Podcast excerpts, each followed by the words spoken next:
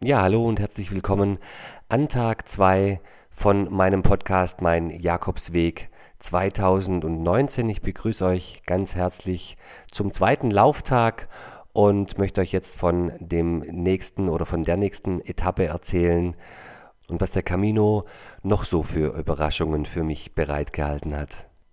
Aber erstmal ist es, glaube ich, an der Zeit, denjenigen, die den Podcast verfolgen, ein bisschen die Angst zu nehmen. Ich habe ein, zwei Nachrichten bekommen über verschiedenste Kanäle, dass nach dem ersten Bericht der ein oder andere doch etwas Panik bekommen hat, was sich denn da so alles tut auf dem Jakobsweg. Und diese Angst möchte ich euch erstmal nehmen. Also das war natürlich mein subjektives Empfinden und das muss natürlich nicht bei jedem so sein. Deswegen all, an all diejenigen da draußen, die sich auf den Jakobsweg machen, lasst euch nicht zu sehr beeinflussen von dem Podcast und von meinen Erzählungen, denn wie gesagt, das sind erstmal meine persönlichen Empfindungen und Eindrücke und Erlebnisse. Das heißt aber noch lange nicht, dass es euch genauso gehen muss. Also bleibt ruhig, bereitet euch auf den Camino vor, habt Spaß dabei und lasst es einfach geschehen. Ja, und in den Vorbereitungen jetzt auf den nächsten Podcast ist mir noch eingefallen, dass ich mir eine App runtergeladen habe aufs Handy. Jetzt wird der ein oder andere vielleicht sagen, oh, wie App aufs Handy, ähm, vielleicht endlich mal irgendwie ohne Handy und mal ohne äh, technischen äh, Hilfsgeräte einfach mal den Jakobsweg gehen. Ja, das hatte ich mir auch vorgenommen. Allerdings ist so eine Wander-App durchaus was Praktisches, um einfach nachzuvollziehen, ähm, was ihr an Kilometern gelaufen seid, welche Höhenmeter ihr bewältigt habt. Und das war für mich ein schöner Indikator, um am Ende des Tages zu sehen, Mensch, was habe ich denn heute gewuppt? Und das läuft völlig im Hintergrund, das kriegt ihr gar nicht mit, das belästigt euch auch nicht. Und wenn ihr die Selbstdisziplin aufbringt, da dann auch nicht alle fünf Minuten drauf zu schauen, wie viele Kilometer ihr denn schon habt und wie viele Höhenmeter ihr überwältigt habt und so, dann äh, ist das im Nachhinein äh, jetzt eben rückwirkend betrachtet eine super praktische Geschichte, um einfach nachzuvollziehen, okay, von wo bis wohin seid ihr gelaufen, in welcher Zeit ähm, und wie viele Kilometer waren das. Und das ist schon sehr praktisch und macht mir jetzt auch die Arbeit mit dem Podcast leichter äh, nachzuvollziehen, wie denn die einzelnen Tage von den Kilometern und von den Zeiten her verlaufen sind. Ja, und hierzu kann ich euch die Komoot-App empfehlen, ähm, also zumindest für ähm, Smartphones äh, von Apple ist das eine ganz praktische App. Ich weiß nicht, ob es das bei Android-Geräten auch gibt. Schreibt sich K-O-M-O-O-T, Komoot. Und ja, da ist natürlich die Frage, hm, wollt ihr tatsächlich das volle Programm? Da müsst ihr dann einmal auch ein bisschen Geld in die Hand nehmen. Ich glaube, das kostet irgendwie um die 30 Euro oder was. Und dann habt ihr wirklich alle Regionen europaweit freigeschalten und könnt das eben auch offline nutzen. Und das war für mich eben auch ein wichtiger Punkt, weil ich eben gesagt habe, ich möchte so wenig wie möglich online sein und so wenig wie möglich auch von Nachrichten und Telefonaten und sonst irgendwas gestört sein. Deswegen habe ich mir den Offline-Modus gekauft, äh, den runtergeladen und dann habt ihr offline wirklich ja, ganz Europa freigeschalten und könnt die im Hintergrund laufen lassen. Also die Komoot-App hat sich für mich wirklich super gut bewährt. Und die kann ich euch auch empfehlen, wenn ihr so ein bisschen technikaffin seid und auch so ein bisschen informationsgeil seid, um im Nachhinein ja nachzuvollziehen, was ihr denn so alles gewuppt habt. Aber jetzt zurück zum eigentlichen Podcast-Thema, nämlich mein Jakobsweg 2019. Und da geht es heute weiter in Tag 2. Und ich habe euch ja in der letzten Folge erzählt, dass wir in äh, oder auf einem Campingplatz untergekommen seid, äh, sind habe euch auch von unserer oder von meiner ersten Nacht erzählt, dass die durchaus spannend war und ja, relativ ja, unausgeschlafen und nicht ganz so fit wie eigentlich erhofft, ging es dann in den zweiten Tag. Ja, und die Route stand ähm, so grob fest, also ungefähr bis zu Biri sollte es gehen, was roundabout ja, 3, 24 Kilometer gewesen wären. Und ja, ich sage bewusst wären, denn Mal wieder kam es auf dem Camino anders als erwartet und darüber möchte ich euch jetzt eben berichten. Also voller Tatendrang bei schönstem Wetter und noch etwas kühl am frühen Morgen ging es dann los in Richtung Zubiri ähm, über eine wirklich schöne Landschaft durch ein paar Felder und da musste man dann auch den ein oder anderen, äh, das ein oder andere Gatter äh, überqueren und äh, an Feldern entlang laufen, wo die Kühe weideten und so weiter. Und das war landschaftlich schon mal wirklich sehr, sehr schön und auch sehr angenehm. Und dann kam der nächste Ort, weiß nicht mehr wie er hieß, äh, in dem dann auch die erste Kaffeepause eigentlich schon angesagt war, denn in der Unterkunft, in der ich untergebracht war auf dem Campingplatz, gab es keinen Kaffee und ja, ohne Kaffee am frühen Morgen fängt für mich der Tag nicht so wirklich an. Also so ein Schlückchen Kaffee, das muss schon sein. Und auch das habe ich mir sehr schnell angewöhnt, äh, dann im ersten Café, das auf dem Weg äh, schon offen hat, anzuhalten und ein kleines Frühstückchen zu mir zu nehmen, meistens in Form eines Kaffees und einem Süßgebäck, äh, in der Regel ja ein kleines Croissant oder sonst irgendwelche kleine Leckerei um ja schon mal ordentlich Energie zu tanken. Das habe ich dann auch gemacht. Nettes kleines Lokal, in dem man dann auch schon die ersten Pilger wieder getroffen hat, mit denen man äh, in der Herberge untergebracht war. Und der Besitzer war offensichtlich auch auf Pilger eingestellt, also morgens um sechs schon alles da, was das Herz begehrt.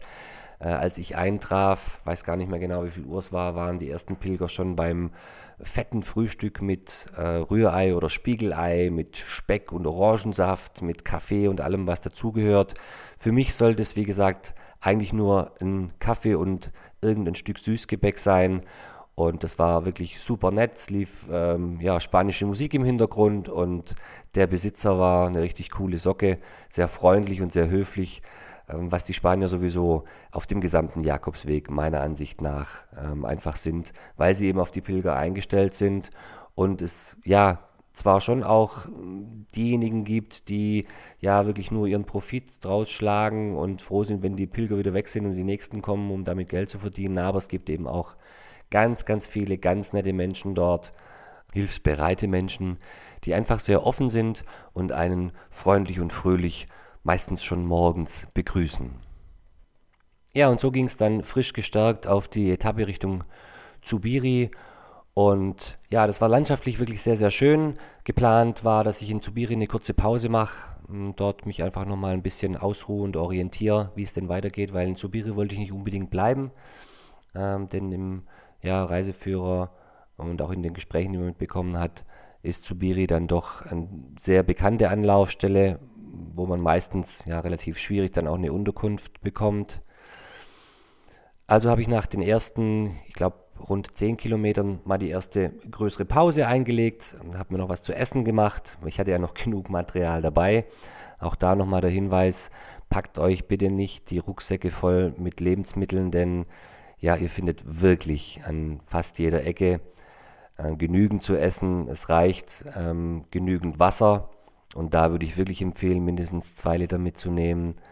Ähm, wobei auch viele sagen, selbst das muss nicht sein, denn unterwegs gibt es immer wieder genügend Möglichkeiten, Wasser zu tanken. Ähm, vielleicht eine Banane oder ein anderes Stück Obst und ja, vielleicht noch ein bisschen Käse ähm, und eine Scheibe Baguette oder so dann seid ihr schon recht gut versorgt. Und ja, nach der letzten Pause dann oder nach der ersten Pause dann ging es dann weiter in Richtung Zubiri, waren von dort aus noch roundabout vier Kilometern. Ähm, da ist auch überall eine Zeitangabe dann auf den Schildern, die einigermaßen gut stimmt. Also von daher kann man sich da auch grob drauf verlassen.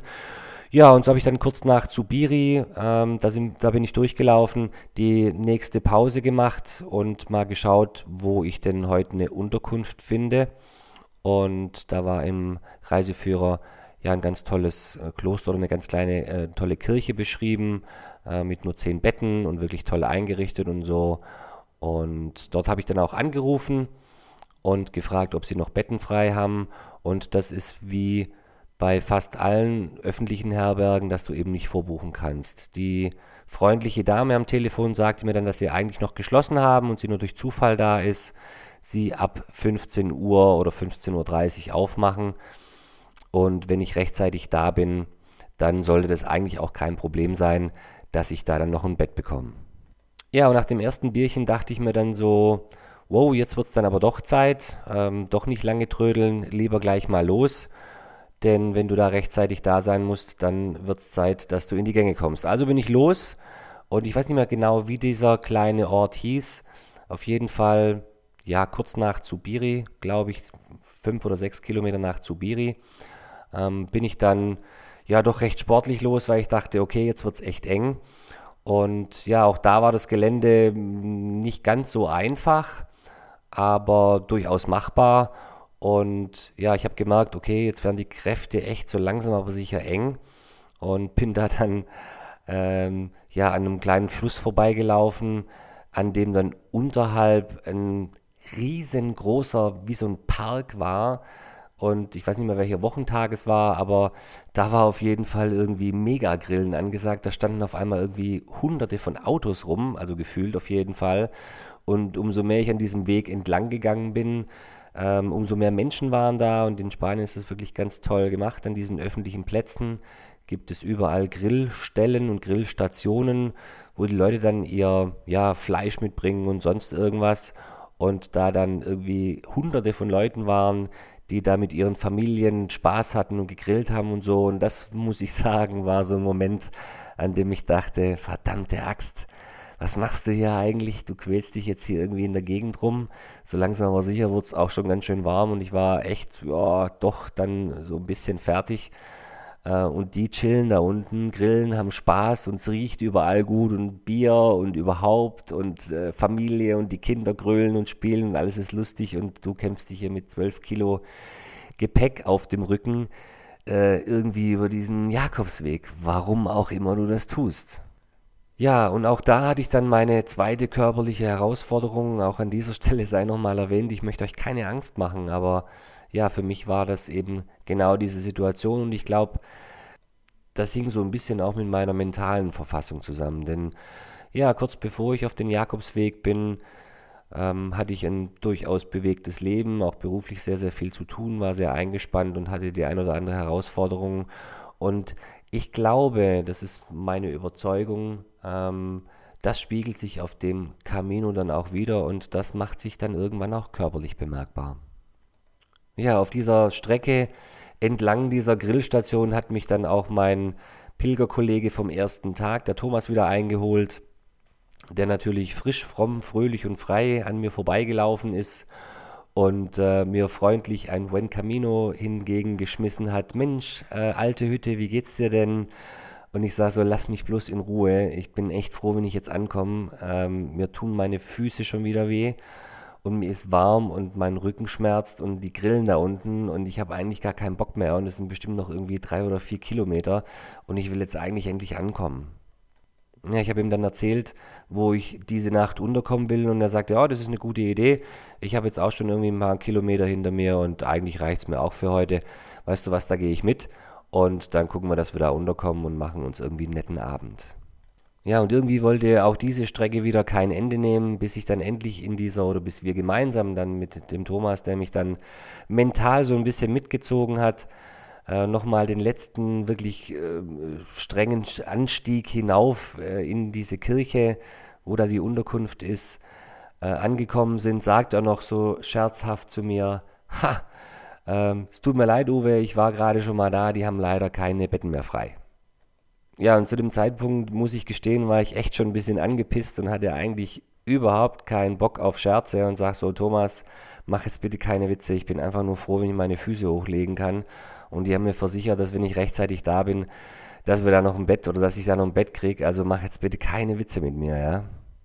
Ja, aber es sollte dann doch so kommen, wie Thomas es vorhergesagt hat. Wir haben dann dort angeklopft, dann hat uns dort auch der freundliche Hospitaliero aufgemacht und ich habe einen Blick da reingeworfen und dachte so, ach, ist das schön hier, wunderbar. Genau der richtige Ort für mich, um jetzt hier zu entspannen. Und er sagte tatsächlich allen Ernstes zu uns, es tut mir leid, aber wir haben leider keine Betten mehr frei. Ich habe ihm dann verzweifelt versucht zu erklären, dass ich extra angerufen hatte und mir die freundliche Dame sagte, wenn ich rechtzeitig da bin, dann sollte das kein Problem sein. Und ich war genau 15 Minuten später als das, was sie mir gesagt hatte dort am Ort. Und er sagte allen Ernstes zu mir, tja, leider Gottes standen die Leute hier schon an und wir sind tatsächlich schon voll. Ja, das war für mich echt ein Schock, muss ich ehrlich zugeben. Und äh, ich habe dann gesagt, naja, welche Alternative haben wir denn? Wo gibt es denn die nächste Unterkunft?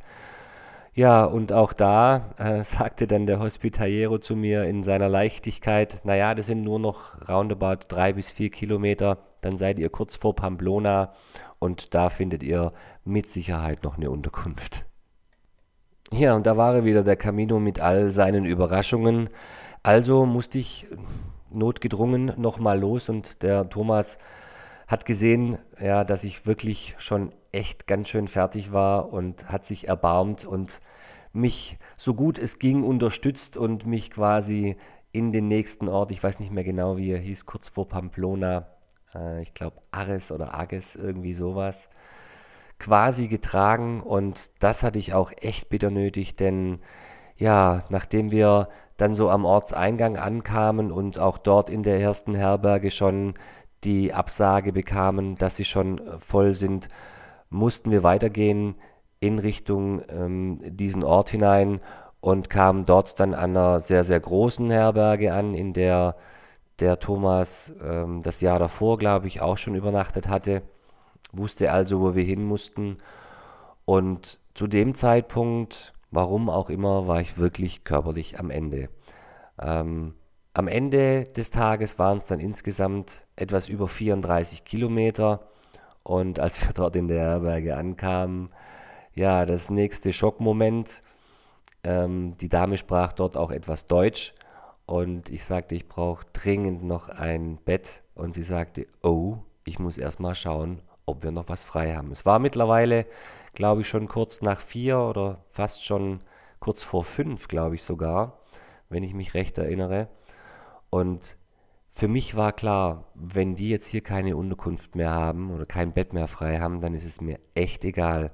Dann knall ich mich irgendwo unter eine Brücke und schlaf dort, weil ich gehe heute definitiv keinen Schritt mehr. Ja, und die Dame in der Rezeption dort war wirklich super freundlich, hat mir gleich mal ein Wasser angeboten, weil sie offensichtlich gesehen hat, dass ich echt richtig durch war und konnte mir dann aber auch ganz schnell äh, die freudige Nachricht übermitteln, dass sie also noch Betten frei hat, die letzten und das gerade noch für uns reicht. Also haben wir wirklich dort die letzten Betten ergattert und da war ich dann wirklich froh. Und das Spannende für mich auf dem Camino und dieses Erlebnis hatte ich immer öfter eigentlich oder während der ganzen Reise, ähm, dass so anstrengend der Tag auch gewesen sein mag und so müde du auch gewesen sein magst. Wenn du dort in der Unterkunft ankommst, einfach mal kurz die Füße hochgelegt hast und mal wieder ja zu Sinnen kommst, dann ist es eigentlich gar nicht mehr so schlimm.